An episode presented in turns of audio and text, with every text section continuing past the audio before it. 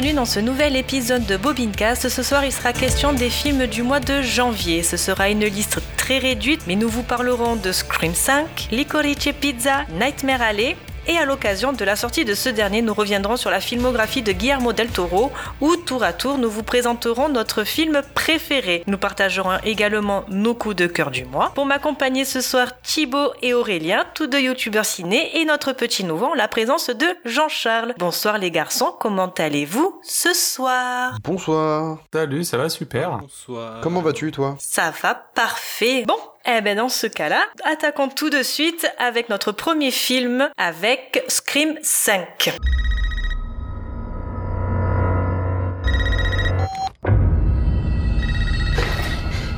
This isn't funny, Amber. Would you like to play a game, Tara? Doors unlocked. All doors locked. Doors unlocked.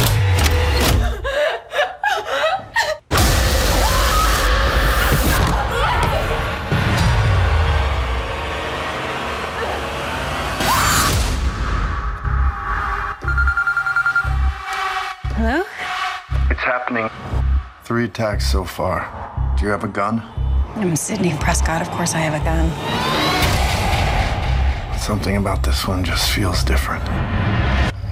Co-réalisé par Matt Bettinelli et Tyler Gillette et écrit par James Vanderbilt à qui l'on doit les deux Amazing Spider-Man et le Zodiac de Fincher, avec toujours le trio gagnant qu'est Neve Campbell, Courtney Cox et David Arquette pour une durée de 1h55 minutes. 25 ans après que la paisible ville de Woodsboro ait été frappée par une série de meurtres violents, un nouveau tueur revêt le masque de Ghostface et prend pour cible un groupe d'adolescents.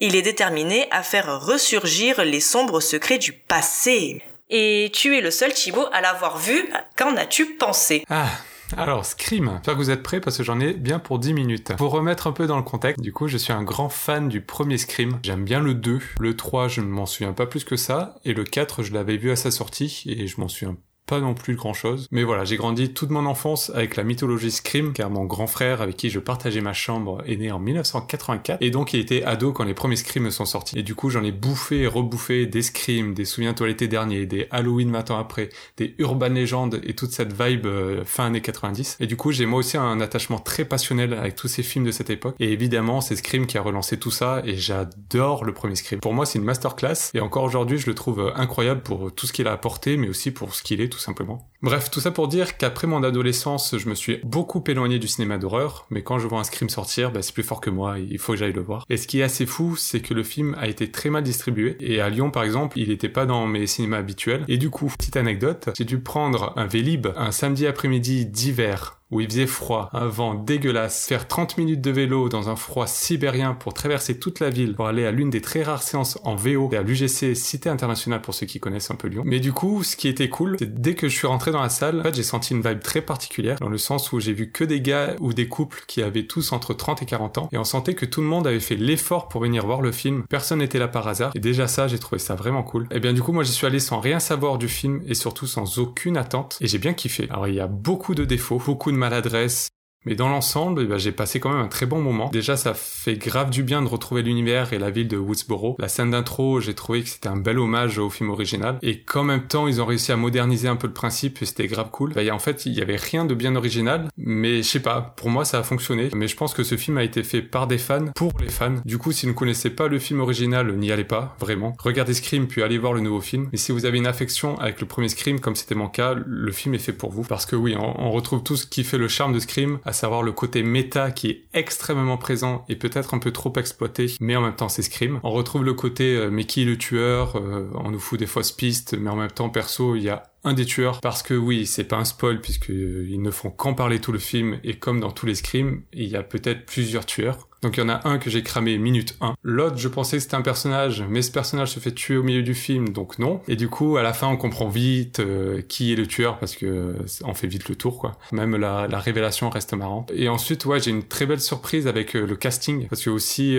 c'est la force du premier Scream et même du 2. Le 3, je m'en souviens plus trop, mais c'est qu'à l'époque le casting était dingue. Wes Craven avait réussi à prendre que des jeunes acteurs qui étaient au début de leur carrière, mais qui étaient pour la plupart en fait déjà des petites stars du petit écran. Donc il y avait Courtney Cox, bien entendu, qui était déjà une star avec Friends. Euh, il y avait aussi Neve Campbell qui jouait dans la Via 5, Drew Barrymore, bien entendu, et aussi Rose McGowan qui elle a fait Charm de après. Et dans le 2, il y avait Buffy et Jerry O'Connell, le gars de Sliders. Bref, Scream pour moi c'est aussi euh, le must des acteurs et actrices que les ados adoraient à la fin des années 90. Et pour ce nouveau Scream, euh, eh bien ils ont ils ont gardé un peu cet ADN, puisqu'on retrouve plein de jeunes acteurs et actrices très huppés par les millennials, comme Dylan Minette, le gars de euh, 13 Reasons Why, Melissa Barrera qu'on a pu voir dans In the Heights, le film aux meilleures 15 premières minutes, et il y a Jack Quaid euh, de la série The Boys. Donc plein de gens que j'étais surpris de voir, et j'ai aussi été très content de voir Jasmine Savoy Brown qui joue dans euh, les saisons 2 et 3 de la meilleure série du monde de tous les temps, à savoir The Leftovers. Et j'ai aussi été très heureux de voir Marley Shelton qui joue la shérif et que j'adorais ado car elle jouait dans Planet Terror. J'avais une affiche d'elle en grand dans ma chambre d'ado, donc à chaque fois que je la vois dans un film, euh, je suis heureux. Donc le casting, nickel. Et après, ouais, comme je disais, il y a, y a des grosses maladresses, des situations qui m'ont énervé, comme le fait que la shérif appelle les renforts à un moment et qu'au bout de 10 minutes, il y a toujours personne, alors que bon, c'est quand même une petite ville, c'est en pleine journée, donc bon, ouais, faut pas déconner. Et aussi, il y a une mort qui, moi, m'a fendu le cœur, d'autant plus qu'elle est un peu débile, et non, je n'accepte pas cette mort, je la refuse. C'est pas possible, et surtout pas comme ça, j'en dirai pas plus. Ouais, mon gros point négatif, euh, c'est la première scène, juste après le générique. On voit euh, pour la première fois le personnage de Sam, donc qui est le personnage principal, et on entend une musique qui commence excellemment bien puisque j'ai reconnu euh, Mrs. Jackson d'Outcast. Donc là, j'ai fait ah, ça fait plaisir. Mais d'un coup, ça part dans un remix dégueulasse, mais vraiment dégueulasse. Et là, j'ai dit euh, non, c'est quoi cette merde? Et en recherchant un peu une fois, euh, je suis rentré. En fait, c'est un morceau de DJ Khaled où tout simplement il prend l'instru magnifique d'Outcast et où il fout une meuf random qui rappe dessus et DJ Khaled qui fait yo yo, this is Khaled, it's a remix. Et non, non, pour moi, c'est un non. Ça m'a fait vraiment mal. C'est une grave erreur. Mais mais voilà. Sinon, en gros, si voilà, si vous avez un affect pour le premier Scream, je pense que vous passerez un bon moment devant ce nouveau Scream. Il est pas incroyable, mais il fait le taf. Et si par contre vous n'avez jamais vu le premier Scream, déjà qu'est-ce que vous attendez? Et puis euh, je sais pas du tout si vous allez aimer, mais pourquoi pas? Ça reste quand même une curiosité. Bah j'avoue que je suis bien bien fan du premier Scream aussi, euh, je trouve vraiment euh, incroyable. Mais celui-là il m'a pas chauffé, mais alors pas du tout quoi. Genre pour le coup j'avais vu la bande-annonce et je me suis dit ouais ça a l'air d'être une redit où ils veulent vraiment tirer sur le euh, hey il y a le méchant euh, Ghostface j'ai eu vraiment peur pour le coup là ça m'a donné envie de le voir au moment où ils l'ont annoncé ça m'a pas motivé plus que ça quoi Bah ouais, non mais j'ai pareil, voilà, j'étais comme toi, mais mais vraiment j'ai passé un bon moment. Et je pense que si t'aimes le premier Scream, tu vas quand même passer un bon moment. Pour en avoir parlé justement avec mon grand frère qui lui, bon, Scream c'est c'est Dieu quoi. Et ben même lui, il a trouvé que c'était un bel hommage, que vraiment les réalisateurs, on sent qu'ils sont fans et qui qui rendent hommage euh, à la licence des Scream. Franchement, c'est c'est pas dégueu. Je le préfère largement au 4. faire mieux que le 4 c'est pas très compliqué Ouais, ben je peux pas te dire parce que je m'en souviens pas. je me souviens vraiment de la fin. Je me souviens d'un des tueurs, mais je- pareil, j'avais le souvenir euh, qu'il y avait qu'un seul tueur justement. Apparemment non, il y en avait deux. Finissons donc euh, ce film avec la fun fact.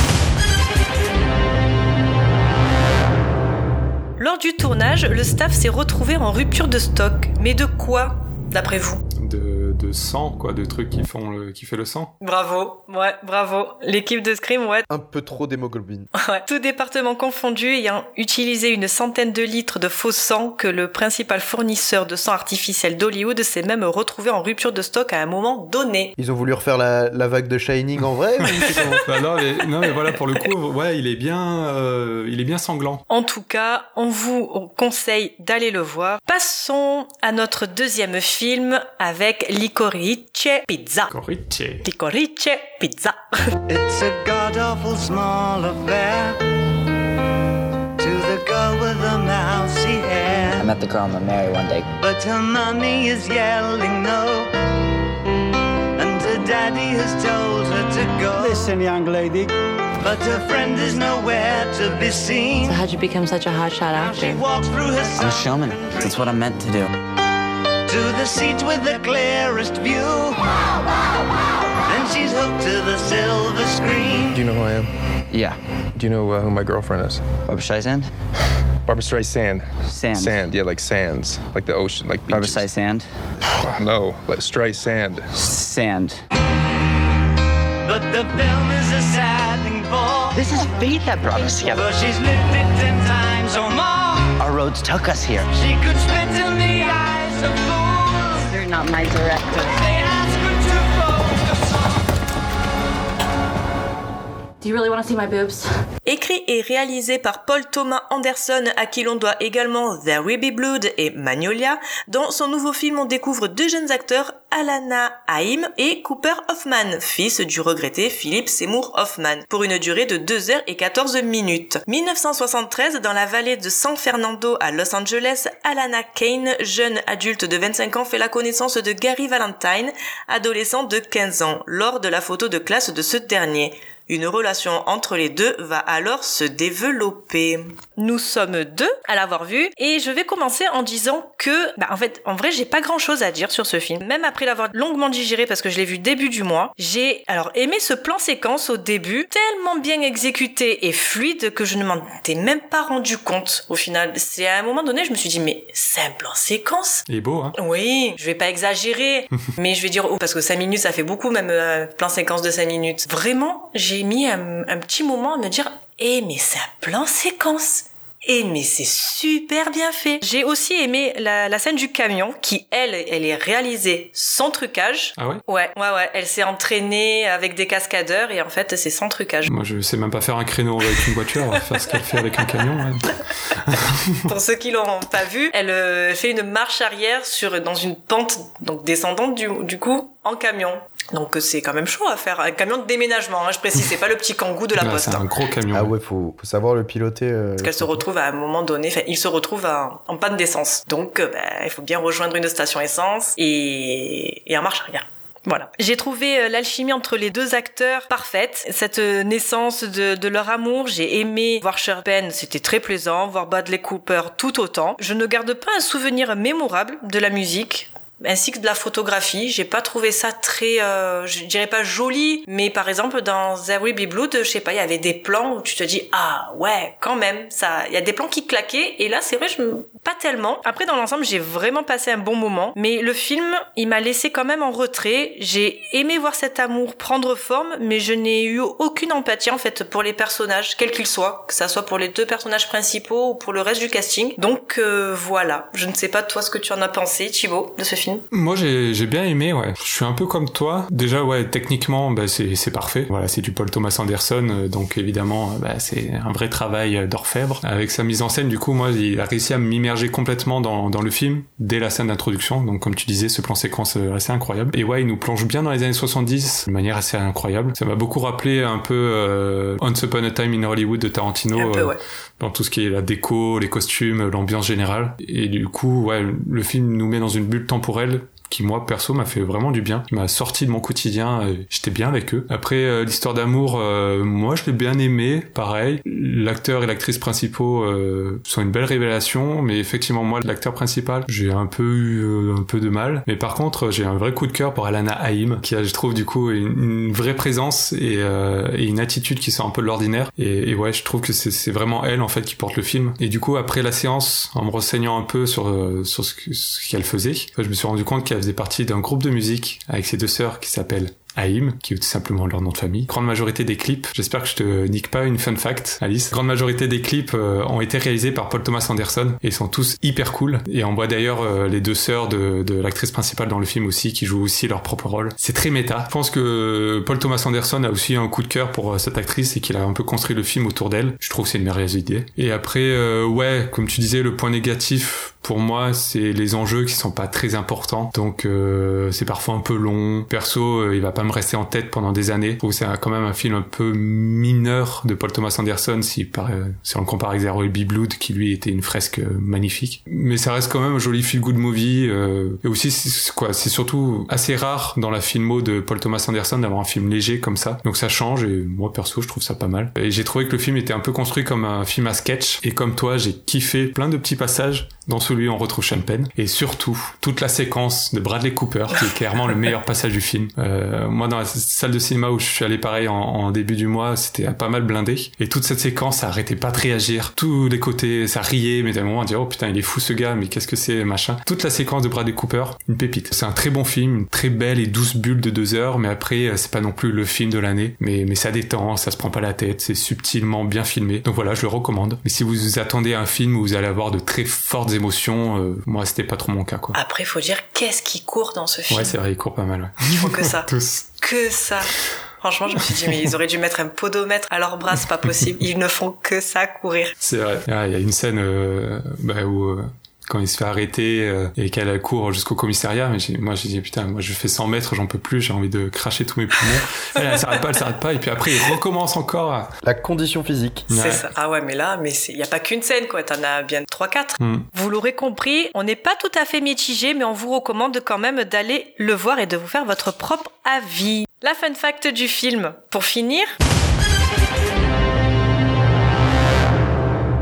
Le film apparaît le papa d'un très célèbre acteur. De qui, d'après vous? Il joue un rôle important ou il fait juste un figurant? Non, non, tu dois le voir aller au maximum 10 minutes. Et encore vraiment grand max 10 minutes.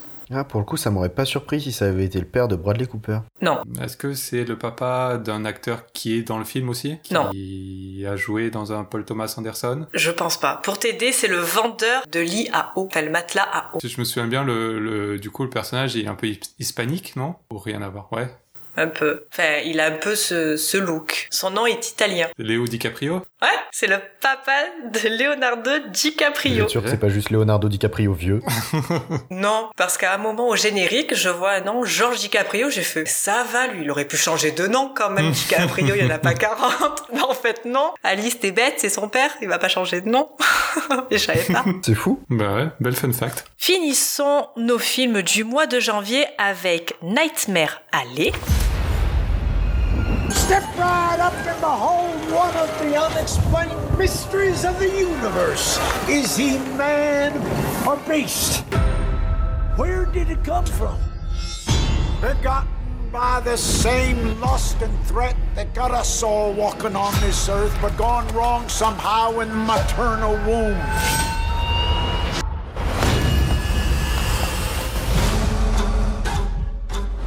Is it a beast? Or is it a man? You're in luck because tonight you will see him feed.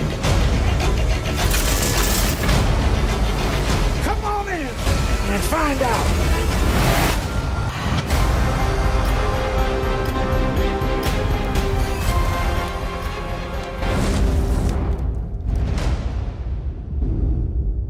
Réalisé par Guillermo del D'après le roman Le charlatan de William Lindsay Gresham, avec Bradley Cooper, Kate Blanchett, William Dafoe, Tony Collette, Ron Perlman, Rooney Mara, bref, que du beau monde, pour une durée de 2 heures et 30 minutes. Alors qu'il traverse une mauvaise passe, Stanton Carlyle débarque dans une foire itinérante et parvient à s'attirer les bonnes grâces d'une voyante, Zina, et de son mari, Pete, une ancienne gloire du mentalisme. S'initiant auprès d'eux, il voit là un moyen de décrocher son ticket pour le succès et décide d'utiliser ses nouveaux talents pour arnaquer l'élite de la bonne société new-yorkaise des années 40. Stanton se met à échafauder un plan pour escroquer un homme aussi puissant que dangereux. Il va recevoir l'aide d'une mystérieuse psychiatre qui pourrait bien se révéler la plus redoutable de ses adversaires.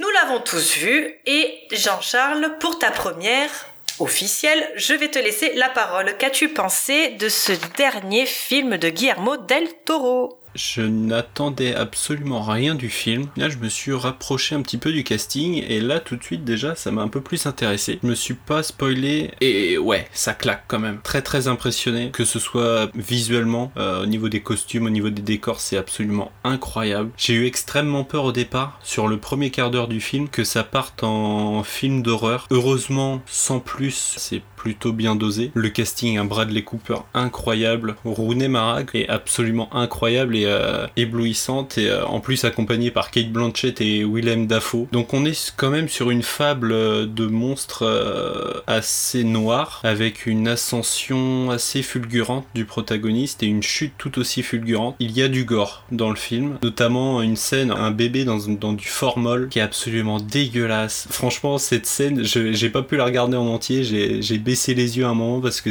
franchement, c'est, elle est, elle est assez dure à regarder. C'est quand même un pavé, deux heures et demie, un poil long, mais d'un autre côté, tous les personnages sont très bien écrits, euh, très bien construits. Franchement, la dernière demi-heure, c'est vraiment pépite. J'attendais un petit peu la fin. Je l'ai vu arriver assez vite. C'est du coup le tout premier film que je vois de Guillermo del Toro. Euh, j'ai rattrapé donc ensuite le labyrinthe de Pan, qui est incroyable. On, on y reviendra après, mais c'est incroyable aussi. Du coup, c'est vrai que visuellement, Guillermo del Toro a une et euh, franchement, c'est vraiment, vraiment magnifique. Ces deux films, franchement, quand j'en vois un, je vois l'autre. Je veux dire, euh, les deux se ressemblent euh, visuellement. Donc non, une vraie pépite. Et à mon avis, ça finira dans mon top de l'année. D'accord. Mais ouais, comme tu, comme tu disais, donc, dans ce dernier film, il délaisse le fantastique pour nous offrir un film noir de genre. Donc cette fois-ci, pas de monstre à proprement parler, mais la monstruosité sera tout de même présente. Tous les codes sont respectés. Et on retrouve les personnages typiques du genre avec la femme fatale, les amants en fuite, le héros au passé trouble avec euh, des thèmes tragiques et pessimistes. Bradley Cooper est fascinant, il est quasiment dans tous les plans. Ce rôle lui va à merveille, le duo qu'il forme avec Kate Blanchett est hypnotique, c'est le cas de le dire. Quand elle rentre en scène dans la deuxième partie du film, je me suis dit, ça y est, les emmerdes vont commencer. De par son métier de psychiatre qui va s'opposer à celui de charlatan de, de Bradley et de ce fait, on sait pertinemment qu'elle va jouer un rôle plus qu'important, crucial même, puisque tout s'écroulera autour de lui, parce que ce croyant intelligent ben,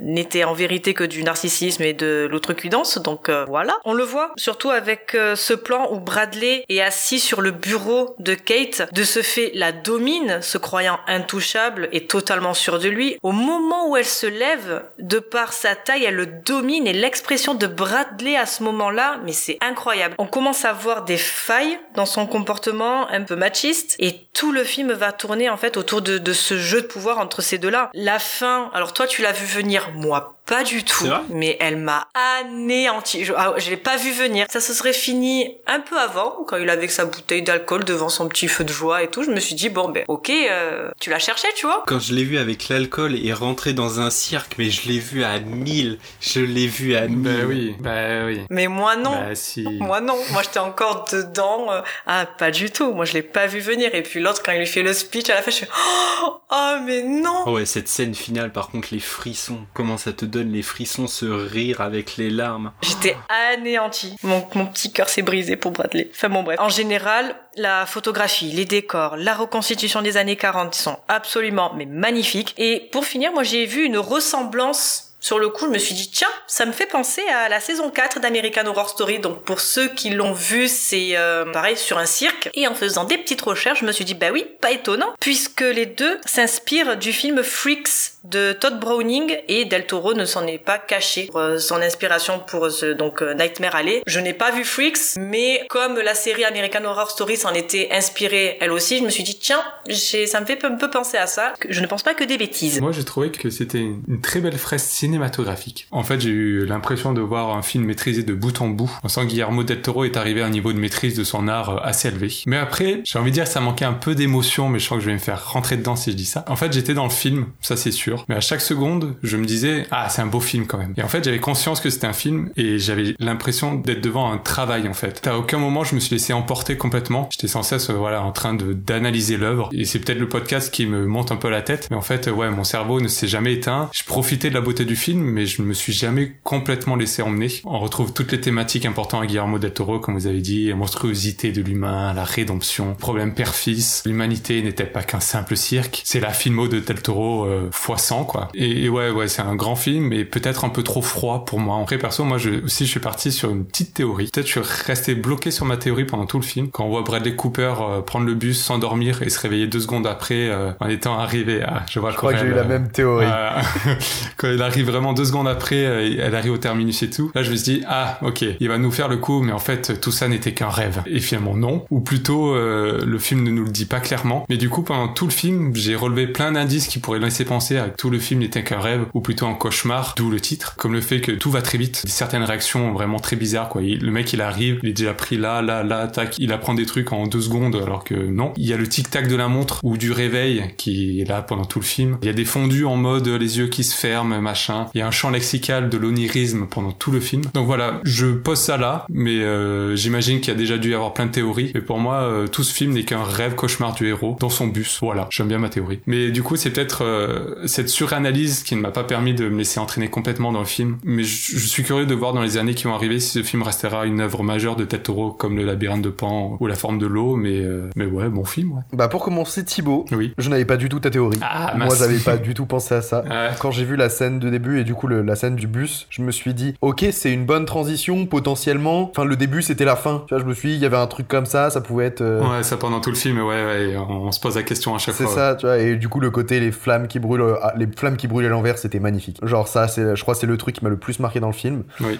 Euh, pour le coup, j'ai été un peu plus mitigé sur le film, pas parce que j'ai pas aimé ou, ou apprécié moins, parce que en sortant de la salle, je me suis dit, ok, qu'est-ce que je viens de voir? Et en fait, j'ai pas compris. Genre juste vraiment, j'ai été bloqué pendant un temps dans un dans une optique de, euh, je sais pas, c'est ça, me- je suis encore mal, je suis encore dans le malaise que- qu'a instauré le film en fait pendant tout, toute sa durée. hein. Il y a un- un- une, atmosphère ultra pesante qui est posée sur nous et euh, limite faut pas être claustrophobe quand on le regarde parce que vraiment on se sent renfermé d'un coup. Et là du coup se retrouver, on sort de la salle, on est à l'air libre. euh, J'ai eu du mal à ressortir de ce truc là. Et c'est que le lendemain où je me suis dit, c'est vrai qu'il y avait pas mal de choses vraiment bonnes dans ce film qui m'ont vraiment fait kiffer. Le film noir, l'atmosphère, l'esthétique, que ce soit les costumes, euh, le développement des personnages, euh, aussi le contexte du coup, tous le- les petits rappels temporels de temps en temps avec hey, on est en guerre, enfin contre les Allemands, il se passe ça en Europe, il se passe ça. Tous ces petits trucs là qui, qui reviennent et aussi du coup les, les rapprochements avec euh, la Première Guerre mondiale, enfin les, les SDF qui sont du coup dans le mal suite euh, à leur retour de la guerre. Donc ça vraiment j'ai trouvé ça vraiment sympa le, le côté euh, ça se place vraiment dans, dans, dans notre histoire et on peut du coup se, se, repérer directement. Puis le côté sale aussi, j'ai vraiment adoré le côté sale, t'es dans la boue dès le, dès le début quand il y a la tempête qui sont en train de ranger tout le cirque et tout.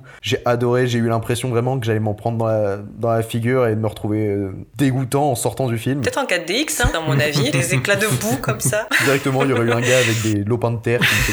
ouais, non, euh, honnêtement, le, le, le film m'a vraiment marqué. Bah, Del Toro, comme toujours, ouais, il, il a sa caméra, il sait ce qu'il en fait, quoi. C'est, c'est assez impressionnant. Je l'ai trouvé un peu long. Par moments, il y avait des gros passages vraiment. euh, étirés qui étaient pas forcément utiles pour l'histoire. Ça tire en longueur t'es vite essoufflé et t'as vite envie que ça se termine au final. Alors que vraiment euh, le, le reste du film est incroyable. Pareil il y a parfois des moments assez confus bah vraiment très étranges. Le côté malsain c'est vraiment le, le- ouais comme tu disais le bébé dans le bocal quoi. Toutes les scènes qu'il y a dès qu'on le voyait euh, je l'ai vu avec une amie on n'était pas bien. En fait on voulait pas regarder mais le film nous prenait en otage. On pouvait pas quitter l'écran des yeux. C'était assez impressionnant. C'est hypnotisant en fait. Je pense que c'est le bon terme hypnotisant. Je pense que ce qui m'a aussi bloqué dans le film maintenant que j'y repense c'est la scène d'intro où on le voit du coup brûler un corps. Dans ma tête il s'est passé quelque chose de je pense je suis pas sûr du terme très manichéen à savoir lui il a tué quelqu'un il brûle un corps c'est lui le méchant. J'ai eu ce truc en tête de c'est lui le méchant il faut pas lui faire confiance. Et pendant tout le film, du coup, j'étais en retrait par rapport à ce personnage-là,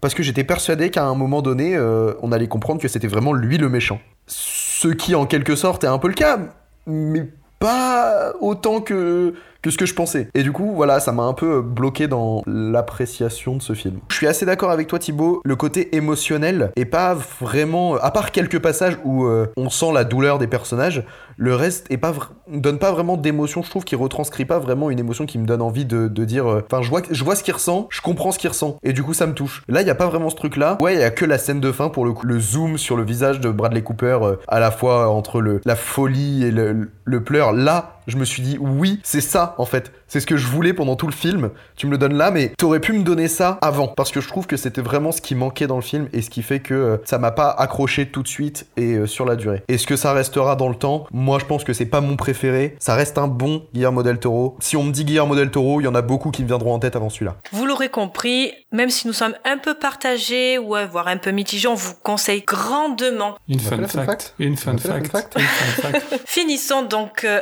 Nightmare Alley avec la fun fact. Le personnage principal est joué par Bradley Cooper, mais qui était initialement envisagé pour tenir le rôle? Léo DiCaprio. C'est vrai Ah non, c'est une blague. Moi, c'était une blague à la base. Je hein. me suis dit, ça va être marrant d'avoir deux DiCaprio. Ouais, mais à, cho- à choisir, ah je sais pas ce que ça aurait pu donner. Oh mais, non, moi euh, j'aime bien Bradley Cooper. Ah. Ah, non, si, si, Ah, si, si. moi, Ah, DiCaprio, bon. Moi j'aime bien Bradley Cooper, mais je pense que ouais, DiCaprio aurait pu passer Ah, bien. DiCaprio, il aurait, il aurait amené à quelque chose de plus, ouais. DiCaprio, c'est DiCaprio euh, aussi, c'est le meilleur acteur de, du monde. Non, c'est pas le meilleur acteur du monde. Actuellement, si. Bah il y a Brad Pitt avant lui, mais après euh, oui. Non C'est qui? Kenny Reeves. Ah oui, oui, pardon, pardon, je, je retire ma question. Bah ouais. Je suis-je bête? Kiki Reeves. Alors, on va passer donc au film de Guillermo del Toro.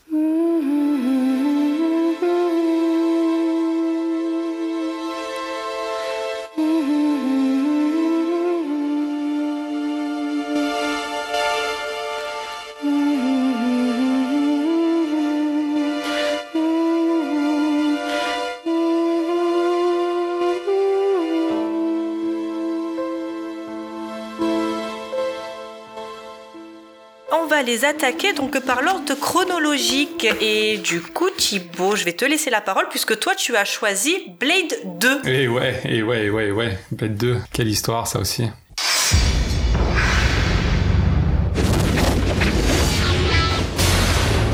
Il y a un monde au-delà de celui que nous connaissons, où le pouvoir des ténèbres ne craint personne, sauf un homme. Blade. Nous représentons l'autorité de la nation vampire. Ils vous proposent une trêve. Ils veulent vous rencontrer. Maintenant, ceux qu'il a juré d'exterminer ont besoin de son aide pour combattre une nouvelle espèce maléfique. Ils ne sont plus l'espèce dominante. Si j'ai bien compris, vous voulez que je les traque Pour vous? Oh, ça m'excite. Me voici, Blade. Vous ne savez pas à qui vous avez affaire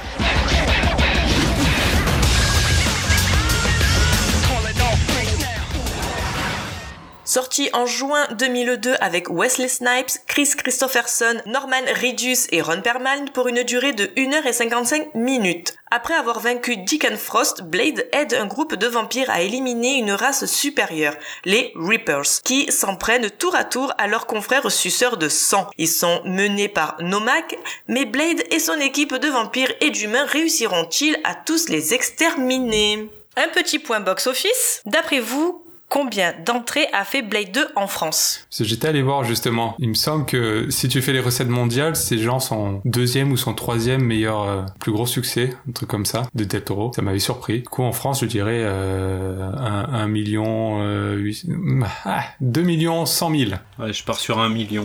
2 millions 5, j'y crois. On y croit encore tant qu'on est fort. Non, c'est 1,1 million d'entrées. Bien joué, Jean-Charles. Wow, on n'était pas loin. Oh bah non. Un million cinq près. Qu'est-ce que c'est 1 million 5 Entre nous. Du coup, t'en as pensé quoi alors? Puisque tu l'as choisi. Alors, je l'ai choisi, ouais. Un je peu par choisi. défaut? Ben, je vais raconter.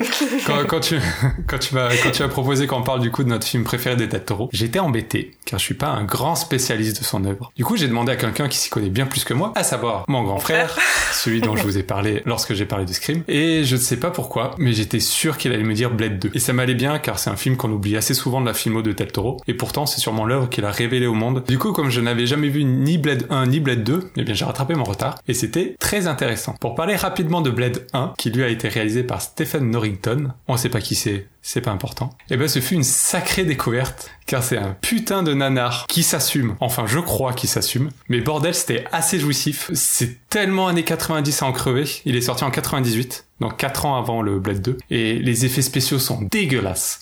La scène d'intro, c'est un putain de bain de sang, mais dans tous les sens du terme. Les dialogues sont dignes des films d'action des années 80. C'est cheap, mais qu'est-ce que c'est cool. Et le personnage de Blade est assez dingue. Et du coup, euh, après ce, ce magnifique Blade 1, j'étais très curieux de voir ce que Del Toro avait fait de, de cet univers. Et je comprends pourquoi mon frère m'a conseillé ce film. Ce Blade 2 assume totalement son héritage du premier, et on sent que Del Toro a réalisé un rêve de gosse en adaptant ce comique. Et oui, ça a pas mal vieilli, c'est un peu nanar sur certains aspects, mais c'est franchement un sacré film de super-héros. Et je trouve qu'à côté de tous les films Marvel hyper aseptisés euh, d'aujourd'hui, eh bien moi je veux voir plus de films de la trempe de Blade 2. C'est trash, c'est sale. Il y a beaucoup de second degré et en même temps ça évoque plein de thématiques assez forts que l'on retrouvera dans le cinéma de Del Toro par la suite, comme une nouvelle fois la place du monstre et de son créateur, le rejet de la monstruosité alors que la faute euh, vient de son créateur. Euh, donc ça, encore une fois, c'est toute la filmo de Del Toro qui va suivre après. Et on reconnaît instantanément son style. On voit qu'il se cherche, mais il fait un travail de mise en scène très bon par rapport à la matière d'origine. Et avec ce film, il a aussi fait des tentatives d'effets spéciaux qui vont révolutionner le monde des blockbusters par la suite. Quand on regarde Blade 2 aujourd'hui, on se dit, Ouah, c'est quand même chaud, mais en vrai, ça a quand même fait évoluer les effets spéciaux, euh, un truc de dingue. Et en fait, c'est à l'image de l'œuvre de Del Toro, c'est-à-dire que c'est à la croisée du film d'action et du film d'horreur. Le travail sur les monstres est assez dingue, et, et voilà, on retrouve dans ce film ce qui fera l'essence même du travail de Del Toro. On y retrouve forcément Ron Perlman, et ça c'est cool. Et, et voilà, je pense que Blade 2, euh, pardon, Blade Runner, j'allais dire n'importe quoi. Euh, je pense que Blade 2 est une œuvre assez sous-estimée, et pourtant il tient une part euh, très importante dans la carrière de Del Toro. C'est fun, c'est gore, c'est sale, et c'est jouissif. Euh, c'est très particulier. La vague début 2000 est assez présente, mais moi j'adore. Avec de la avec de la techno euh, assez dégueulasse, mais moi j'aime bien, ça me fait rire. Des, des scènes de boîte de nuit entre vampires et tout. C'est tellement années 2000, euh, mais voilà. La nostalgie quoi. Et, et ouais, ce film a marqué une génération et a fait naître l'un des réalisateurs les plus doués de cette génération. Voilà, je voulais parler de Blade 2 parce qu'il a ouvert les portes du possible dans les studios hollywoodiens et, et ça c'est cool. Du coup, je les ai revus aussi, Ah, que je m'en et rappelais que très vaguement. Alors, Ouais. le premier, Ouais, ah t'as regardé le premier aussi? Ouais, ouais, j'ai revu le premier, Alors, je l'ai lancé. Et je me suis dit, je me rappelais plus que Blade, en fait, c'était du, c'était Neo qui tuait du vampire. C'est vrai, il y a un peu de ça. Parce ouais. que littéralement, c'est ça. Mm. C'est le Mm. gars, il est habillé pareil, Ouais. il a les lunettes, C'est ça. il y a la panoplie complète, les costumes. T'as le pitch. À un moment dans le Mm. premier, donc t'as Wesley Snipes qui dit réveille-toi, c'est pas, il y a un autre monde. Enfin, cela joue un peu Morpheus. Mm. C'est vrai. Il y a du bullet time. Ouais. Avant Matrix, hein. Il est sorti avant Matrix, hein. Dans le 2, Ron Perlman, il a euh, une espèce de, de, de bombe, là, je sais pas quoi, enfin, Ouais. greffée derrière la tête, et ça fait vraiment euh, le plug un peu dans, comme dans Matrix. Là, pour le coup, Blade 2 est sorti après Matrix. Donc bon. Voilà, donc là, c'est pour ça, je me suis fait la même réflexion, je fais là, Ouais, c'est toute cette vibe euh, fin 90, début 2000 où ils étaient tous en noir. euh, et pour le coup, Euh, ouais. Blade 2, moi je trouve que ça mélange justement donc entre Matrix et Suicide Squad. c'est vrai. Pareil, on monte une équipe, on va tuer un personnage, au final, qui en reviendra indemne, on sait pas. Moi, ce qui m'a fait rire, c'est, enfin rire entre guillemets, je me suis dit, mais Donnie Yen, en fait, il devient quoi? Parce que on le voit plus. Ah, bah il meurt. Ah ouais? Mais comment? Ah, bah t'as loupé une séquence. Parce que je me suis dit, bah merde, il est où? Tu le vois, il tue avec son sabre un vampire, et après, on le voit plus. si, mais c'est- tu es justement là, euh, par, dans, dans les égouts, là. Ah ouais? Ouais, ouais. Ah ouais, j'ai loupé un truc. Bon ben voilà. Renvoie le film, renvoie le film. ouais, c'est ça. Je te jure, j'étais en mode, mais Pusher, mais en fait, ils l'ont cuté? Je fais, non, quand même pas. Ah si, mais littéralement, du coup. Il se fait que Cuté. Pour finir avec ce film, la petite fun fact. Immense chanteur aujourd'hui décédé devait apparaître dans le film Leonardo DiCaprio. Michael Jackson Ah ouais. C'est Michael Jackson. Ah bah ouais. Ouais, ça me choque pas. Ah, pas du tout non plus, ouais. Une petite vibe thriller. euh. Ouais, ouais, c'est ça, vampire. Michael euh, Jackson devait initialement faire un caméo et jouer un proxénète vampire, mais en raison d'un conflit d'emploi du temps, le chanteur a dû décliner la proposition. C'est surtout qu'il devait demander 10 millions euh, pour faire 10 secondes. Je sais non pas combien il a demandé pour euh, Men in Black 2, mais... Il est dans Man in Black 2. Il était dans Men in Black 2. Ah bon Oui. Mais oui, je veux être l'agent Ok. M. Vous vous rappelez pas? Première nouvelle. Putain, je- le 2, alors je t'avoue, je me suis forcé à oublier le 2. Non, il est horrible. Donc, euh, non, je Ce film est horrible. J'ai oublié Men in Black. Ah, carrément. Sauf la scène du 1 quand il tue la petite fille. Enfin, dans le, le, le, le truc d'entraînement, là. Ah Non, moi c'est la, la, la scène où, tu sais, où il prend son truc, là, il se tire. Le début. Ça, ça m'avait choqué quand je l'ai vu gamine. J'ai fait, mais on peut faire ça? Mais Moi, j'adore les carlins grâce à ce film. Et le international, personne? Ah, il n'existe pas. Oui, on est Il d'accord. fait, il fait beau aujourd'hui. Il y a eu un 3 aussi, il me semble. Le 3, il était pas mal. Moi, j'ai bien aimé. ouais, à un moment, il y a une fusée. Tu t'es endormi? Oui. Donc note à soi-même, on n'aura pas de podcast hors série. sur Men in Black. À première vue. Non, c'est pas, non, c'est pas prévu Ou pour toi. si on le fait, je ferai une petite sieste. Passons à son deuxième film dans l'ordre chronologique qui est Le labyrinthe de Pan. On raconte qu'il y a longtemps, dans le royaume souterrain, où n'existe ni mensonge, ni douleur, vivait une princesse qui rêvait du monde des humains. Un jour, la princesse s'enfuit. J'ai vu une fée. Des contes de fées. Tu es trop grande pour te remplir la tête de toutes ces sottises. Je suis un faune. Vous êtes la princesse Moana, la fille du roi de Besmora. Vous allez faire face à trois épreuves.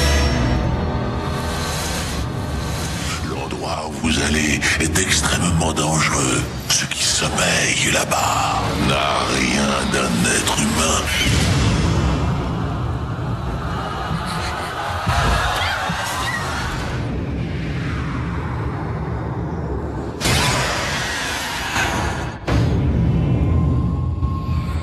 Sorti en novembre 2006 avec Ivana Baquero, Sergi Lopez et Doug Jones pour une durée de 1h52 minutes. Espagne, 1944, fin de la guerre. Carmen, récemment remariée, s'installe avec sa fille Ophélia chez son nouvel époux, le très autoritaire Vidal, capitaine de l'armée franquiste. Alors que la jeune fille se fait difficilement à sa nouvelle vie, elle découvre près de la grande maison familiale un mystérieux labyrinthe. Le gardien des lieux, une étrange créature magique et démoniaque, va lui révéler qu'elle n'est autre que la princesse disparue d'un royaume enchanté. Afin de découvrir la vérité, Ophélia devra accomplir trois dangereuses épreuves que rien ne l'a préparée à affronter. Petit point box-office, d'après vous, combien 800 d'entrées 000. a fait le labyrinthe de Pan en France 800 000. Je repars sur le million, moi. Un million. 800 000.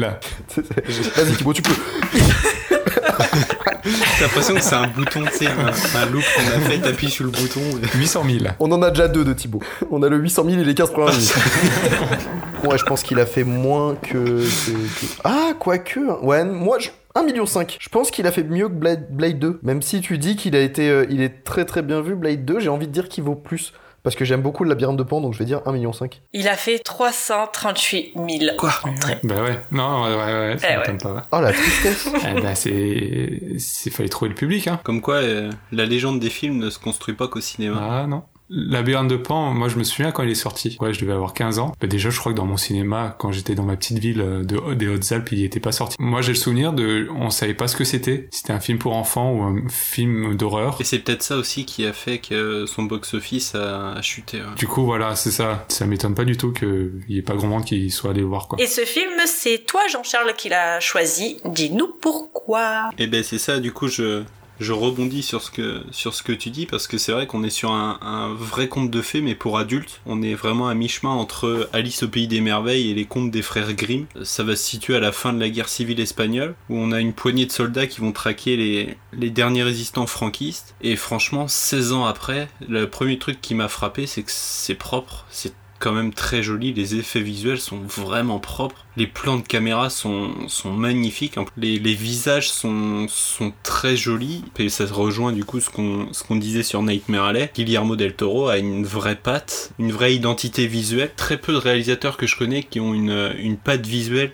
où euh, dès que tu vois le film, tu te dis c'est forcément lui, tu vois. Le film est gore. Au début, je m'y attendais pas. Pour le côté Alice au pays des merveilles, je me suis dit ça va bien se passer. Et puis en fait, euh, on se prend un petit écrasage de face en bonnet du forme, une scarification d'une lèvre. euh, plus un gros plan sur la scarification. Ensuite, il se suture lui-même. Après, il se prend un shot avec le pansement qui s'imbibe de sang. Franchement, ça reste gore. Mais ce petit truc que j'adore avec Del Toro, c'est que il arrive à proposer du gore, mais jusqu'à la limite de l'acceptable. Là où moi, je j'aime absolument pas le gore et euh, aucun film d'horreur et quoi que ce soit. Et en fait, il arrive à chaque fois à m'amener à cette limite où je tourne les yeux un, quart de seconde et c'est bon, c'est fini, c'est passé, on n'en parle plus. Donc ça, franchement, top. Euh, à côté de ça, donc on a le le capitaine et Ophélia qui euh, dans le film je trouve tous les deux ils sont l'antithèse l'un de l'autre. Donc Ophélia c'est un peu la, la némésis du capitaine. Qu'on a un conte de fées poétique euh, qui nous rappelle donc la situation espagnole de l'époque avec un final une scène finale qui libère Ophélia dans un sens qui l'emmène euh, dans un monde où, dont elle a tant rêvé pour retrouver son, son père. Et donc elle obtient ça par une forme d'altruisme par une, sa force d'esprit ses convictions parce que euh, c'est les trois épreuves qui lui sont proposées, elle les a réussi avec brio. Et donc, euh, ouais, vraiment fan du film. C'est, euh, j'aurais adoré pouvoir le découvrir au cinéma. Franchement, je suis content de l'avoir vu. Merci, merci Alice, merci le podcast. Ouais, non, franchement, c'était, c'était vraiment top. Et j'ai hâte de découvrir la forme de l'eau maintenant. Tu fais plaisir à quelqu'un. là. La Labyrinthe de Pan, c'est une aventure pour ses personnages, mais c'est une aventure pour le spectateur. Genre, j'ai l'impression que tu, tra- tu traverses toutes les phases pendant le film. Genre, tu sais, tu vas, tu, tu vas avoir un moment où tu vas te dire, ah, ah, c'est c'est vraiment marrant. Petit à petit, tu vas descendre, tu vas descendre, tu vas descendre dans les profondeurs de ton âme. Le mood, mais à plat, quoi. Je pense que c'est le truc qui, qui, qui définit bien le, le film. Tu souffres beaucoup. Et c'est pour ça que c'est exceptionnel. Pour finir, donc, la petite fun fact. On sait donc que Guillermo del Toro a énormément de sources d'inspiration, mais d'après vous, dans quelles œuvres littéraires est-il allé puiser ses idées? Alice au pays des merveilles, j'imagine. Oui, Ah, Les frères Grimm. non, Pas du Jules Verne aussi qui traîne. non. On a une histoire... euh, un, il s'en est inspiré, et il y a une histoire d'armoire. Ah, Narnia. Du coup, si on a Alice et Narnia, on doit avoir euh, le Tolkien aussi, non? Un seul, ça suffit. Bordeaux? Même pas. Non, on a une histoire de, de claquement de talons. Ah, le magicien d'Oz Oui. Un autre pour finir, une histoire très très très triste d'une petite vivant quelque chose par un froid la petite, glacial. la, oh, la, la petite fille aux allumettes. Ouais. Oh, mais non Oh là là là là. Si vous avez pas lu ce bouquin, c'est C'est exceptionnel. voilà, pareil, tu finis un raisin sec. C'est un conte danois. Oui, c'est de ouais, Hans Christian Andersen. Euh, Christian Andersen et en fait ça raconte l'histoire d'une fille qui vend des allumettes et qui euh, donc un soir de Noël elle veut pas rentrer chez elle parce qu'elle est euh, battue par ses parents enfin par son, par son père je crois il me semble que c'est ça un peu l'histoire et euh, à un moment donné elle se réfugie dans une ruelle elle, elle s'allonge elle, elle craque une allumette à travers le feu en fait elle imagine euh, la vie des gens qui fêtent le réveillon du jour de l'an ça le réveillon du jour de l'an euh, dans leur maison, du coup au chaud, en famille, avec euh, de la nourriture, de la bonne nourriture, et elle meurt dans le froid. Et genre ouais, le lendemain matin, il la, il la trouve du coup morte dans la rue. Et genre j'ai lu ce bouquin quand j'étais en CE2, CE, CM1 je crois. Super. Good mood. Et c'est horrible, ça m'a tué mon délire. Oh putain. Ah bah... C'est un conte à la base, c'est un conte pour T'as un enfants. institut horrible pour te faire lire ça à cette. Faire les traumas. Allez, une bonne thérapie pendant 10 ans maintenant. Allez, c'est parti. Ah le, tu viens de me mettre un, un coup de... Je suis désolée. On va passer donc sur euh, complètement autre chose, puisqu'on va continuer encore chronologiquement. Et celui-là, c'est moi qui l'ai choisi, puisque c'est Crimson Peak. Les fantômes existent. Je les ai vus toute ma vie. Les fantômes. J'étais loin d'imaginer qu'ils étaient votre source d'inspiration. C'est pas mal du tout, je dois dire. Vraiment? Là d'où je viens, on ne prend pas les fantômes à la légère. Je comprends votre fascination pour la famille Sharp. Edith, je vous présente ma sœur. Mais soyez extrêmement prudente. J'ai le sentiment qu'un lien invisible unit votre cœur et le mien. Comment faites-vous pour vous occuper de ce manoir C'est un privilège d'y être né, un de ceux auxquels on ne peut renoncer.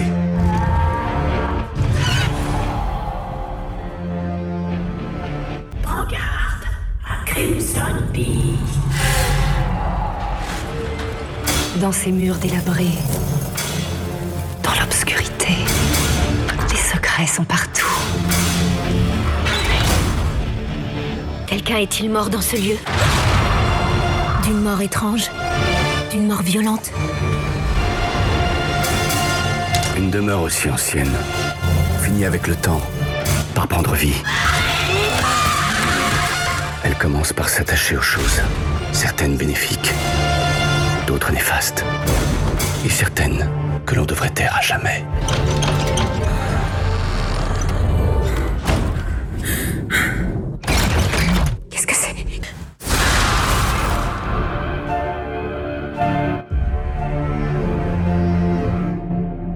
En octobre 2015 avec Mia Wasikowska, Jessica Chastain, Tom Hiddleston, Charlie Hunnam et Doug Jones pour une durée de 1h59 minutes. Au 19e siècle, Eddie Cushing, jeune et intrépide, vit avec son père un industriel de la haute société de l'État de New York. Elle succombe au charme de Sir Thomas Sharp, un bel inconnu tout juste débarqué d'Angleterre avec sa sœur Lucille. Il est à la recherche de financement pour construire sa machine à extraire l'argile du sol. Après la mort tragique de son père, Edith épouse Thomas et le suit avec Lucille dans leur immense manoir gothique au cœur de la campagne anglaise.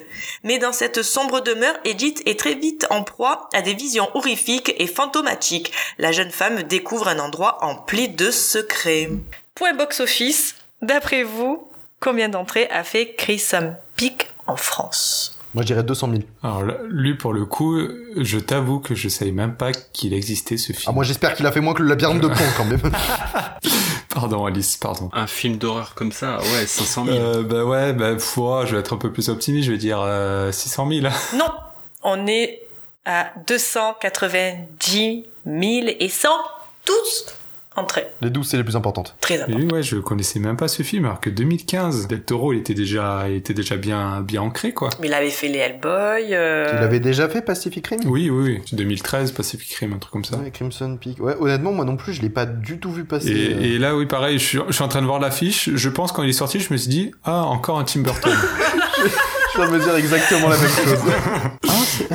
et oui, du coup, oui, c'est la Alice liste Pays de des merveilles de Tim Alice Burton. des merveilles, Voilà, version Tim Burton. moi, t'as dû te Bon, dire. vas-y, euh, dis-nous tout. Ouais, dis-nous tout. ouais. C'est à la fois donc un film d'horreur, un drame mélangé avec du fantastique, bon, bien sûr, sauce del Toro, avec le style gothique, baroque, avec des créatures très très bien stylisées, même si elles sont en effet, il y a de l'effet numérique, mais ça va, ça passe, c'est vraiment très beau à voir. Le film est plus violent dans son visuel, donc toi Jean-Charles, si t'aimes pas tout ce qui est violent, doit avoir vraiment deux scènes à tout péter, quoi, où vraiment c'est c'est trash, mais dans l'ensemble, plus violente dans son visuel que dans sa narration, comme pour le coup peut l'être Labyrinthe de Pan, que moi j'ai trouvé quand même plus euh, plus violent dans sa narration avec cette fameuse fin, mais le visuel est tout aussi soigné. Pour ceux qui l'ont vu, je me demande même si euh, Ryan Johnson ne s'en est pas inspiré pour sa planète Cré dans Star Wars 8 de ce contraste terre rouge recouvert de blanc. C'était tellement beau au passage. Je me demande si s'en est pas inspiré parce que j'ai pas vu ce contraste dans d'autres films à part ces deux. C'est possible. Le design intérieur donc euh, du manoir, il est à tomber, que l'on voit quasi toujours en plongée ou contre-plongée, tout comme les couloirs qu'il filme de façon à ce qu'ils soient mais immensément longs. Franchement, ce manoir, c'est un personnage mais à part entière. Son toit, il est délabré, donc euh, il y a de la neige qui tombe à l'intérieur en continu et qu'il y ait cette ouverture, ça provoque des appels d'air, donc ça donne cet effet de maison qui respire. Il y a des portes qui claquent, donc c'est vrai que vite on se dit c'est pas des fantômes, il y a pas de paranormal, il y a des appels d'air, ça claque, c'est normal, il y a tout, euh, voilà, c'est un peu, euh, on relativise un peu, mais on a quand même dans, notre esprit ce fait de la maison, elle est euh, elle est vivante. On sent qu'il y a quand même quelque chose et à un moment on voit le tableau qui encore une fois, cette fois-ci encore, enfin, tout est en contre-plongée de toute façon. Dès qu'il filme les murs de cette maison, il y a tout qui est en contre-plongée et on voit un immense tableau donc de la mère des frères et sœurs donc joués par euh, Jessica Chastain et Tom Hiddleston. Et c'est vrai qu'à un moment, je me suis dit,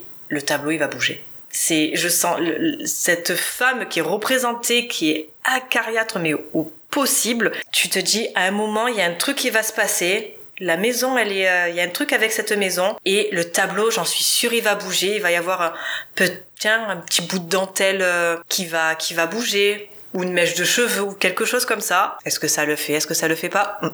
Je vous laisserai le découvrir si vous l'avez pas vu. Mais je trouve que ça rajoute encore plus de pesanteur, ça rajoute encore plus d'angoisse. Tom Hiddleston, il joue extrêmement bien et c'est plaisant de le voir dans ce genre de film en dehors des Marvel. Reviens à quelque chose comme ça, ça te va très bien. Avec Jessica Chastain, il joue les deux faces d'une même pièce. Lui, il est attendrissant, chaleureux, aimant, alors que elle, elle sera plutôt dans la froideur, la retenue, la jalousie. Donc c'est vraiment deux contrastes. Tout au long du film, c'est, on va dire, mini twist sur mini twist jusqu'à cette relation donc euh, frère-sœur. Où vraiment, moi, je me suis dit, mais ah ouais, tu es allé encore dans ce, dans, dans délire comme ça, c'était vraiment chelou. Donc euh, Ouais, c'est baroque, c'est gothique, c'est onirique, avec des personnages forts, une musique d'ambiance, estampillé film d'horreur, ça use mais n'abuse pas de jumpscare. Après, est-ce que le silence pur n'aurait pas accentué l'horreur? Je pense, mais de toute façon, tout va être dans sa mise en scène, son ambiance et son histoire vraiment creepy et c'est pour toutes ces raisons qui en font mon Del Toro préféré. Tu l'avais vu quand il était sorti au cinéma? Non. Non, tu l'as découvert après? Alors moi je l'ai découvert pas parce que c'était un Del Toro mais parce qu'il y avait Charlie une âme dedans. C'était à fond période Sons of Ah. Anarchy. Je me suis dit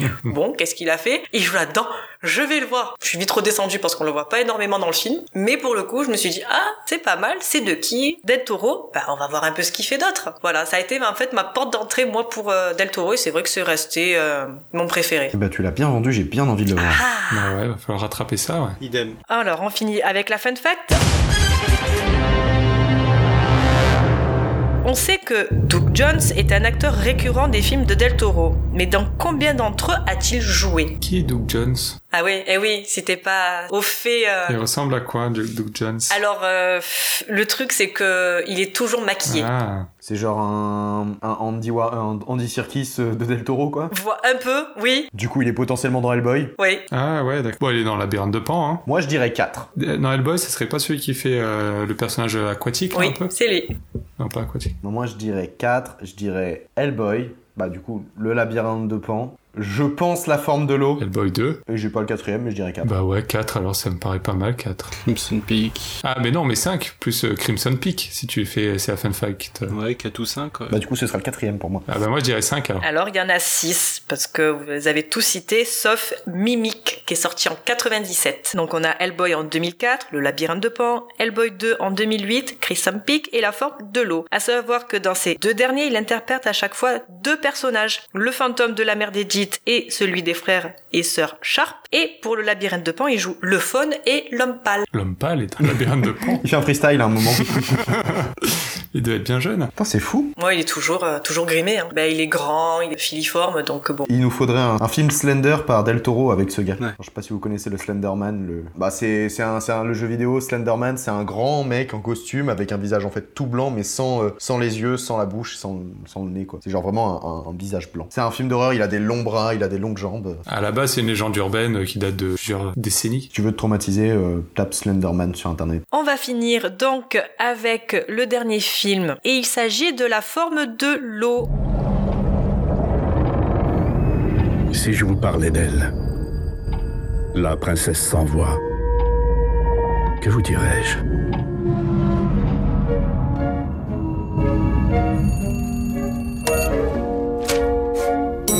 Eliza, dépêche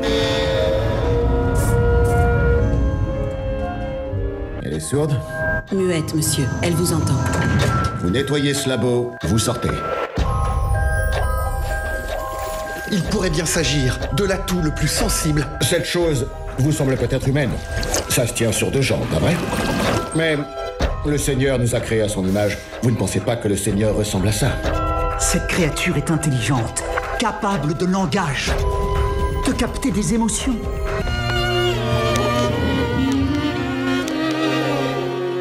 Quand il me regarde, il ignore en quoi je suis incomplète. Il me voit tel que je suis. J'avoue, je n'ai bavé pas vous, mon amour. Avant d'avoir eu vent de vous. Les indigènes d'Amazonie le vénéraient comme un dieu. Le faire sortir? Qu'est-ce que vous racontez? Non faut le désosser. On étudie son fonctionnement. Je refuse qu'une chose aussi belle et complexe soit détruite. On ne peut rien faire, je suis désolé. Ne fais pas ça, Eliza. Dites-moi ce qu'elle vient de dire Ne fais pas ça. Le temps. Ce n'est même pas humain.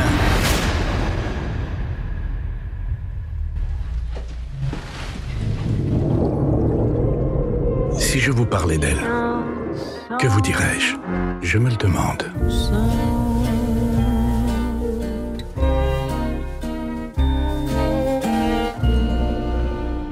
Sorti en février 2018 avec Sally Hawkins, Michael Shannon, Octavia Spencer et Doug Jones pour une durée de 2 heures et 3 minutes. Modeste employée d'un laboratoire gouvernemental ultra secret, Elisa mène une existence solitaire, d'autant plus isolée qu'elle est muette. Sa vie bascule à jamais lorsqu'elle et sa collègue Zelda découvrent une expérience encore plus secrète que les autres.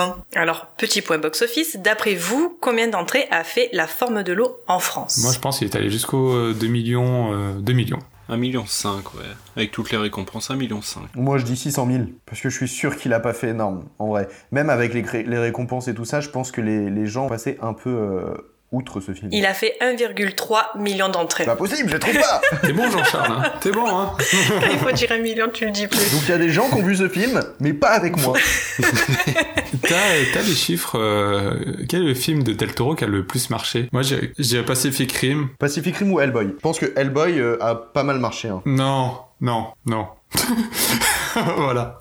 Je pense que C'est Pacific. sûr, parce qu'il y a une bonne communauté fan d'Hellboy. Hein. Ouais, ouais, On mais est sur 232 000 pour Hellboy 1, on est sur 475 000 pour Hellboy 2, et Pacific Rim, on est sur 1 million. 1, 1 million et 19 000. Donc euh, non, non, non, c'est la forme de l'eau qui, en a fait le plus. Hein. Et celui-là, c'est toi, Aurel, qui l'a choisi. Dis-nous pourquoi. La forme de l'eau, c'est magnifique. Merci Aurel. Alors, la fun fact. Parfait, pas envie. Euh, non, le... le... le truc que, que- La première chose que j'ai envie de dire, c'est que là où, tout à l'heure, je disais dans Nightmare Alley, j'ai pas été pris euh, dans l'émotionnel du film, dans la forme de l'eau, je crois qu'en même pas 5 minutes, il m'a pris, il m'a dit Tiens, toi, tu vas adorer ça. Et en fait, pendant tout le film, j'étais tellement à fond que le personnage principal se mettait à pleurer, je pleurais. Le, le personnage principal était content, j'étais content. Vraiment, je suis limite tombé amoureux de la créature chelou qu'on voit. En même temps que le personnage principal. Il arrive à, nous faire nous identifier à un personnage qui est différent de base. Parce qu'en fait, le personnage principal, du coup, c'est une femme muette, du coup, qui est souvent mise à l'écart de la société, qui a pas un emploi vraiment très, euh, très mis en avant. Elle est concierge dans une zone ultra secrète, euh, un laboratoire ultra secret des États-Unis euh, pendant, pendant la guerre froide. Mais on est vite rapproché à ce personnage qui est assez reclus et qui a pas vraiment de contact avec l'extérieur, si ce n'est avec les deux trois personnes avec qui elle, elle interagit, dont une collègue. Et du coup, ce personnage fait la découverte d'une créature vraiment bizarre, un, amphibien euh, mi-homme, mi- mi-grenouille, qui est un peu comme elle en fait, à s'identifier rapidement à ce personnage. Enfin, il est perdu, incompris. Et elle, vu qu'elle est, muette, elle peut pas vraiment communiquer non plus avec les autres. Et donc rapidement, ils se, ils se rapprochent, ils vont commencer à faire une sorte de.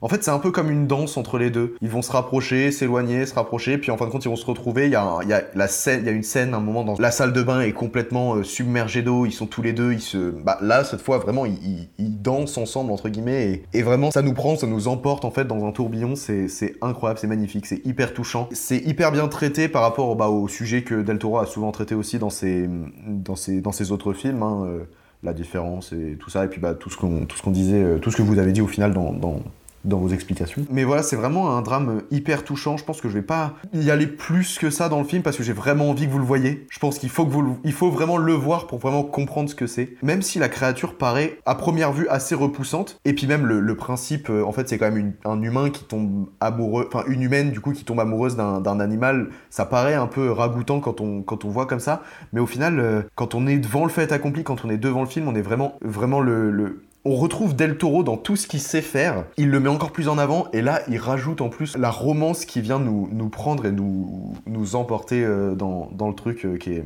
qui est vraiment exceptionnel. C'est un peu euh, la princesse et la grenouille des temps modernes. Je pense que les, les, les Oscars, euh, les Oscars qu'il a reçus, il est totalement mérité. Allez, je le vois cette semaine, c'est bon. Tu m'as convaincu. En plus, si t'as adoré le labyrinthe de Pan, il y a moyen. Ah oui, oui, oui. Il n'y a pas de gore. Ah, va Bon. On lui parle du chat ou on lui parle pas du chat? Non, on lui parle pas du chat. Au moment où t'as dit il y a pas de gore, oh, j'ai fait alors c'est vrai qu'il y a pas beaucoup. Hmm.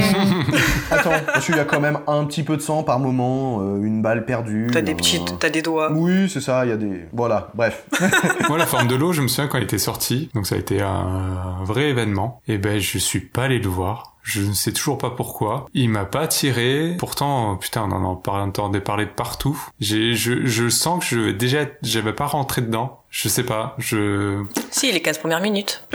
c'est pas une comédie musicale. Ah, il y a de la musique dedans. À un moment, ça part en comédie musicale un peu. Bah, vu que tu parles de, de, de séance, moi je l'avais vu au ciné. J'étais, je crois, première semaine. Genre, il a dû sortir mercredi, je, je l'ai vu le jeudi soir. J'étais seul dans la salle. Oh. J'étais seul Oh, à la 19h30. J'étais ultra triste de ça. Je me suis assis, je me suis dit, c'est cool. Enfin, d'ailleurs, du monde qui va arriver, j'ai un peu d'avance. J'étais seul au début du film. Il avait reçu ses prix déjà ou pas encore? Euh, je peux pas. Non, c'était après qu'il les a eu. Ouais, il les a eu après peut-être. Mais honnêtement, j'étais hyper triste en sortant du film. La première chose que je enfin, à la fin du film, au moment du générique, je me suis retourné, je me suis dit, il y a quelqu'un qui a vu ça avec moi.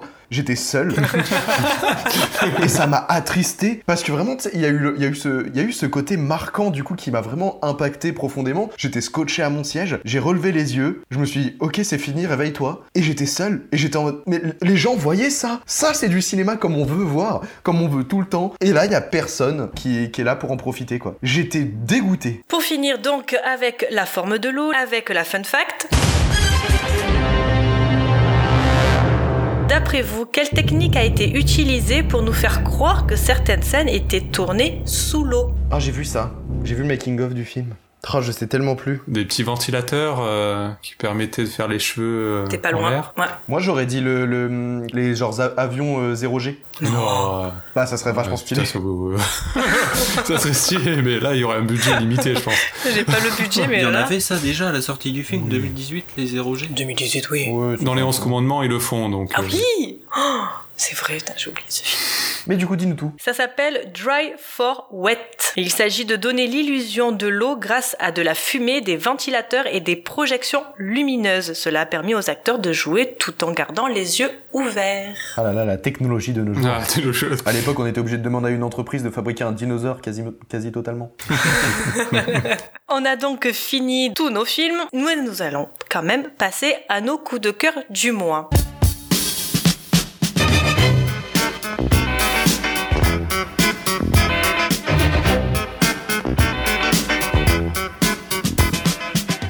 Dis-nous tout. Quel est ton coup de cœur du mois? J'ai fait la découverte d'une série sur Netflix euh, qui s'appelle Archive 81, mais c'est hyper intéressant. En fait, ça raconte l'histoire d'un personnage dont je me souviens absolument pas du nom, qui, se retrouve en fait engagé pour euh, nettoyer des vieilles cassettes, des vieilles cassettes euh, vidéo qui ont été retrouvées, donc il doit les nettoyer et les remettre en, état, et du coup pour euh, s'assurer que le travail est bien fait, il doit les regarder.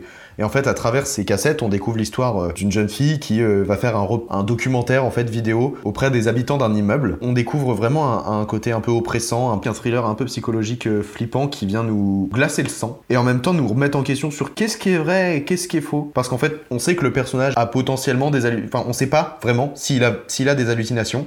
Et donc par moment, on va se demander si c'est lui ou si il imagine des choses ou si c'est réel. En fait, ça va vraiment nous perdre et pendant, euh, je crois que ça fait 8 épisodes, pendant 7 épisodes, on va rien comprendre. Jusqu'à jusqu'aux dernières révélations qui vont vraiment euh, pas vraiment tout expliquer.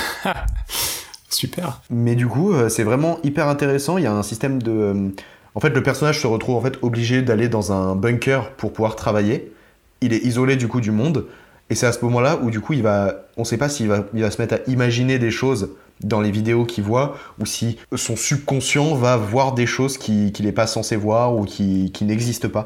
Et là vraiment, on va pas tomber dans une paranoïa un peu particulière. Je sais pas si vous voyez le film euh, Ex Machina où du coup on a, on a pareil un personnage qui se retrouve dans un bunker un peu isolé. Et en fait on a, on a ce cette, même, euh, cette même sensation de solitude et en même temps bah du coup quand on est seul la première chose que le cerveau humain fait c'est est-ce que t'es vraiment seul? Et donc là en fait on va, on va douter en même temps de ça et ça va être engrainé par les aventures, enfin l'histoire de la jeune fille du coup qui va, qui va se retrouver face à des faits vraiment très particuliers qui vont le pousser dans sa folie entre guillemets. Même si on sait pas s'il est fou ou si c'est réel. Alors moi justement j'ai vu passer le truc, j'ai vu le pitch. Alors ça m'a pas tenté parce que je me suis dit tiens ça me fait penser à deux films. Un avec Robbie Williams qui s'appelle Photo Obsession et un avec euh, Nicolas Cage 8 mm. Euh, lui il est vraiment euh, il est employé dans un laboratoire photo donc Robbie Williams et il nourrit une, une obsession donc pour pour ses clients d'une famille parfaite et du moment où cette famille va commencer un peu à battre de l'aile, il va lui un peu s'immiscer dedans. Et 8 mm, euh, c'est avec donc Nicolas Cage et c'est un détective privé qui se retrouve sur une affaire pareil à regarder des euh, des pellicules en fait de, de 8 mm et il va y avoir toute une histoire derrière. Je me suis dit putain ça me fait penser à ça. Du coup je me suis dit non ces deux films ils sont très bien. J'ai pas tellement envie de revoir un truc un peu dans le même style. Alors surtout Netflix, moi et ma passion pour Netflix. Voilà.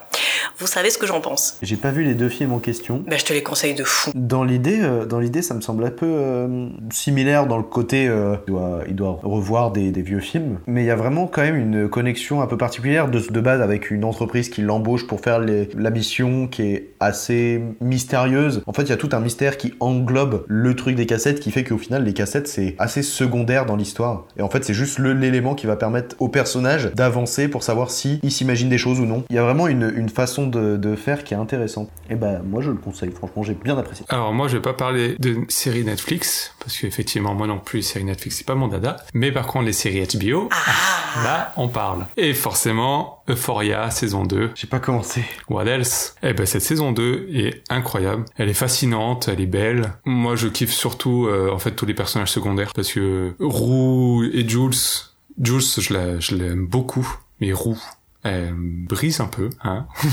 Elle est, après, je pense que son personnage est fait pour ça aussi et pas fait pour être trop aimé. Mais par contre, tout ce qui est personnage secondaire, tout ce qui, euh, gravite autour d'elle, c'est incroyable. À chaque fois, à la fin de chaque épisode, euh, je suis épuisé et j'ai passé un putain de bon moment et le fait de faire un épisode par semaine, j'adore ça. Mais c'est ça qu'il faut parce que ça donne encore plus envie. Toute la semaine, tu penses qu'à ça du coup. À la fin d'un épisode, t'es épuisé, t'as pas forcément envie de, binge-watcher. Et du coup, passer, laisser passer une semaine, ça te permet de prendre du recul, de repenser à ce que t'as vu, machin. Et puis quand il te renvoie à notre épisode, là, t'es, ah, c'est incroyable. À côté de Netflix qui, eux, ils te balancent tout à la gueule. Et tu regardes un épisode, tu dis, ouais, bon. Ah, un cliffhanger, ah, bah, je regarde la suite. Ouais, bon, tu la regardes en deux jours. Et puis au bout d'une semaine, tu l'as complètement oublié. Et là, c'est tout l'inverse, quoi. Te prend pas euh, pour un con, euh, te donne euh, de la qualité euh, fois 100. euh. Voilà, regardez Euphoria, regardez les séries HBO. Alors, euh, moi, je vais rester dans le, un peu dans un mood pas, pas très très cool. Euh, on a appris euh, donc récemment la mort de Xavier Dolan, de Xavier Dolan. Oh, oh mon dieu, de Gaspard.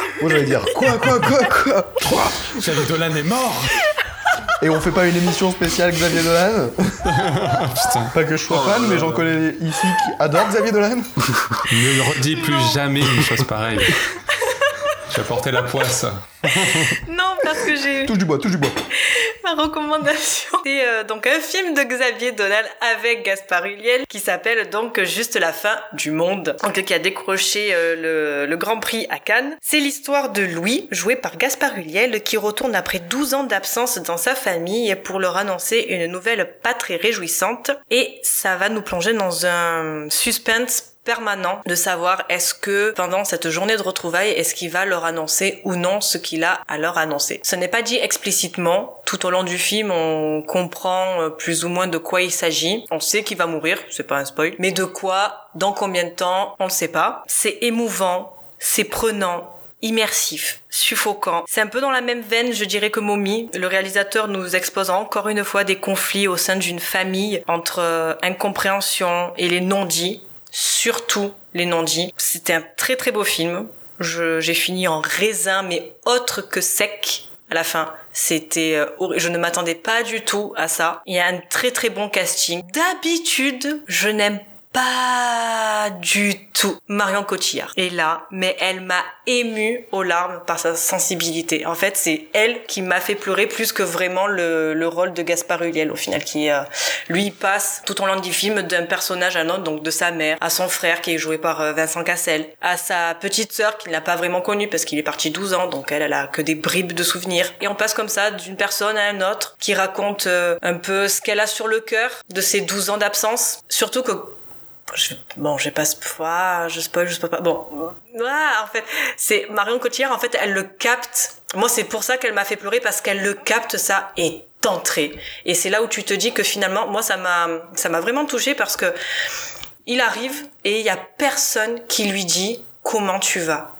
Tout le monde est dans sa petite bulle, tout le monde raconte sa vie. Ah, moi, il s'est passé ça pendant 12 ans, moi, il s'est passé ça, et j'ai des rancœurs, et moi, je veux te connaître, et moi, si, et moi, là. En fait, c'est tous sa petite personne, et en fait, il y a que Marion Cotillard qui, qui dit, ça va? Et qui capte pourquoi il est là. Et ça, ça m'a mais achevé. En fait, c'est vraiment ce- la relation qu'elle a, enfin, la, la relation entre ces deux, donc Gaspard Ulliel et Marion Cotillard. Moi, elle m'a hache toute réservée. Elle est, elle aime pas un peu bègue, mais tu sens qu'elle a, elle aime pas rentrer dans le conflit. Elle, elle, elle- elle- est comme ça. Elle, elle, elle cherche ses mots. Et moi, elle m'a, vraiment, elle m'a touchée, mais euh, comme jamais. Et c'est vraiment, mais un très, très, très beau film. Et je, donc, euh, je vous le conseille. Je prends le conseil, je regarderai. On est dans un mood euh, au top.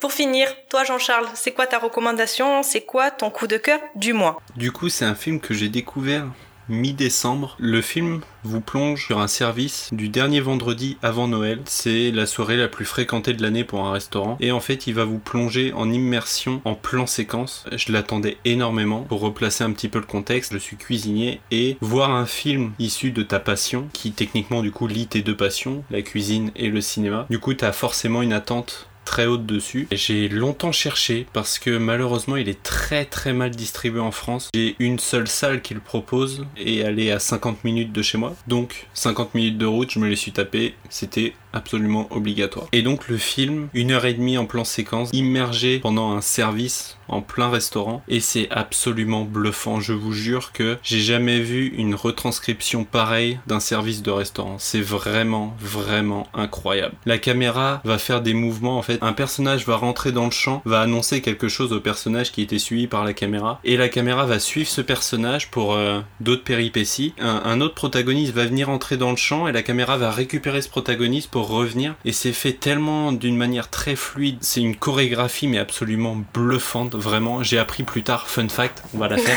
Euh, fun fact du film, ça a été tourné en deux jours. Ils ont fait quatre prises.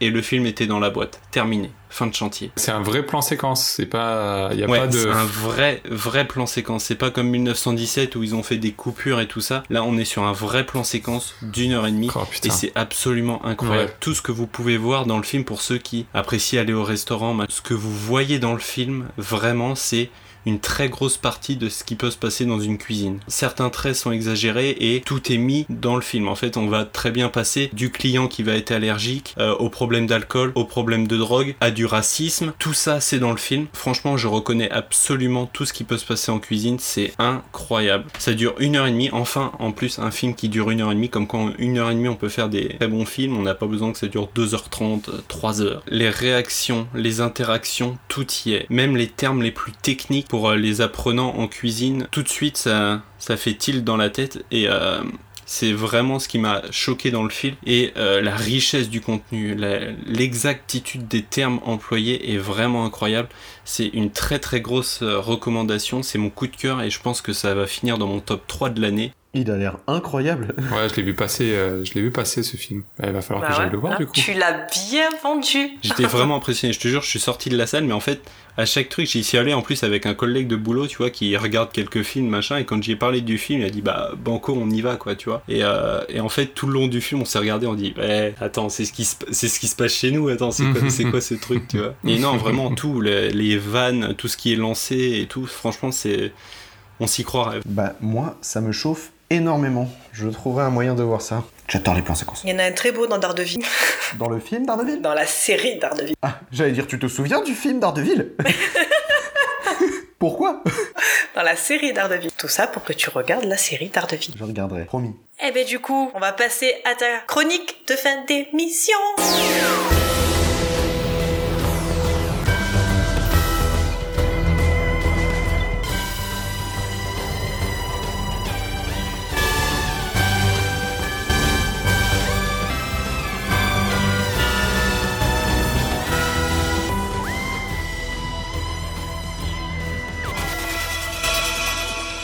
Qu'est-ce que tu nous as préparé Aujourd'hui, on a parlé de Guillermo del Toro. Et entre le labyrinthe de Pan, la forme de l'eau, et puis bah du coup dans d'autres films comme Hellboy, on peut dire que le gars adore les créatures en tout genre.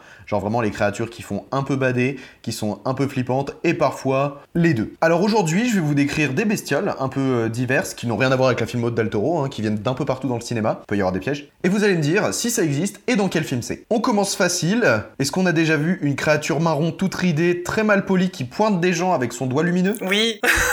Oui, on a vu E.T. l'extraterrestre par le bon vieux euh, Tonton Spielberg en 1982. Voilà, vous avez compris le délire, on continue. Est-ce qu'on a déjà vu un être de l'espace, lui aussi très mal poli, qui bouffe des oiseaux vivants parce que mort c'est vraiment dégueu? Ah, je l'ai plus. Oui, oui, oui, mais je l'ai plus. Eh bien en 2011, on a vu cette créature dans le film Paul. Ah oui, c'est avec euh, le duo euh, Simon Pegg et Nick Frost. Il redonne la vie à l'oiseau enfin, avant de le dévorer. A-t-on déjà vu un chien sans pattes qui parvient à se déplacer en volant grâce à la force télépathique et qui en profite pour déféquer sur les passants? Non. Ça, c'est ton imaginaire, ça. Non, on n'a jamais vu ça. Ça vient totalement de mon esprit totalement euh, Tordu. dérangé. Et franchement, moi, ça me ferait marrer. Par contre, ça doit être vachement galère à promener comme bête. Est-ce qu'on a déjà vu une créature jaune et tentaculaire qui apprend à des élèves, à des enfants à tuer? Assassination Classroom. Tout à fait. Voilà, c'était le petit piège de la soirée. Euh, on a vu, euh, on n'a pas vu un film, mais bien un animé, c'était Koro Sensei dans Assassination Classroom débuté en 2015 et je voulais juste en parler rapidement parce que bah c'est vraiment pas mal. Allez encore deux. A-t-on déjà vu un rat ailé avec des yeux de mouche qui dévore des gens dans un chalet au fin fond de la Cambrousse espagnole? Non. Non. Ouais. Non. ça, c'est ton esprit tordu. Non, non, c'est bien mon esprit ouais, ouais, c'est totalement moi qui suis dérangé et qui invente des trucs. Je me suis dit tiens c'est sympa si on prenait. Et il arriverait presque à nous le vendre. Eh, je me suis dit c'est sympa si on mettait trois animaux qui n'ont rien à voir. À... Ça peut faire un Quentin Dupieux, ça. Ouais, c'est vrai. Oui, bon. Et enfin un tout dernier. Est-ce qu'on a déjà vu une boule de graisse humanoïde vraiment toute mignonne, assez semblable à un bibendum chamallow, sauf que bah cette fois-ci ils sont faits de, de graisse humaine? Blob. Un truc de Graisse humaine Ça vous dit rien? Non. Eh bien il s'agit des adiposes dans la série Doctor Who. Ah, Et oui, parce qu'un podcast sans moi qui parle de Doctor Who, ça, ça n'existe pas. putain. Bien joué. Tu l'as bien placé. Les adiposes, voilà, en fait, c'est une petite créature qui, qui naît à partir de, de- de- de- d'une gélule que certaines personnes prennent pour maigrir. Et du coup, il y a une boule de graisse qui sort des gens, qui les regarde et qui fait Eh qui est vraiment toute mignonne. Et elle est, sans, elle est inoffensive, hein, mais euh, elle est sympa à voir. Regardez Doctor Who. Propagande. Et voilà, j'en ai fini. Bah, bravo. Eh ben, c'était super bien. Bravo. Je veux pas être dans ta tête. Ouais, tu sais, il y a des histoires qui viennent comme ça. C'est donc euh, sur euh, Doctor Who qu'il nous reste plus qu'à vous dire au mois prochain, allez voir un max de films tout en respectant les gestes barrières et bonne soirée. Bonne soirée. Bonne soirée. Bonne soirée. À la prochaine.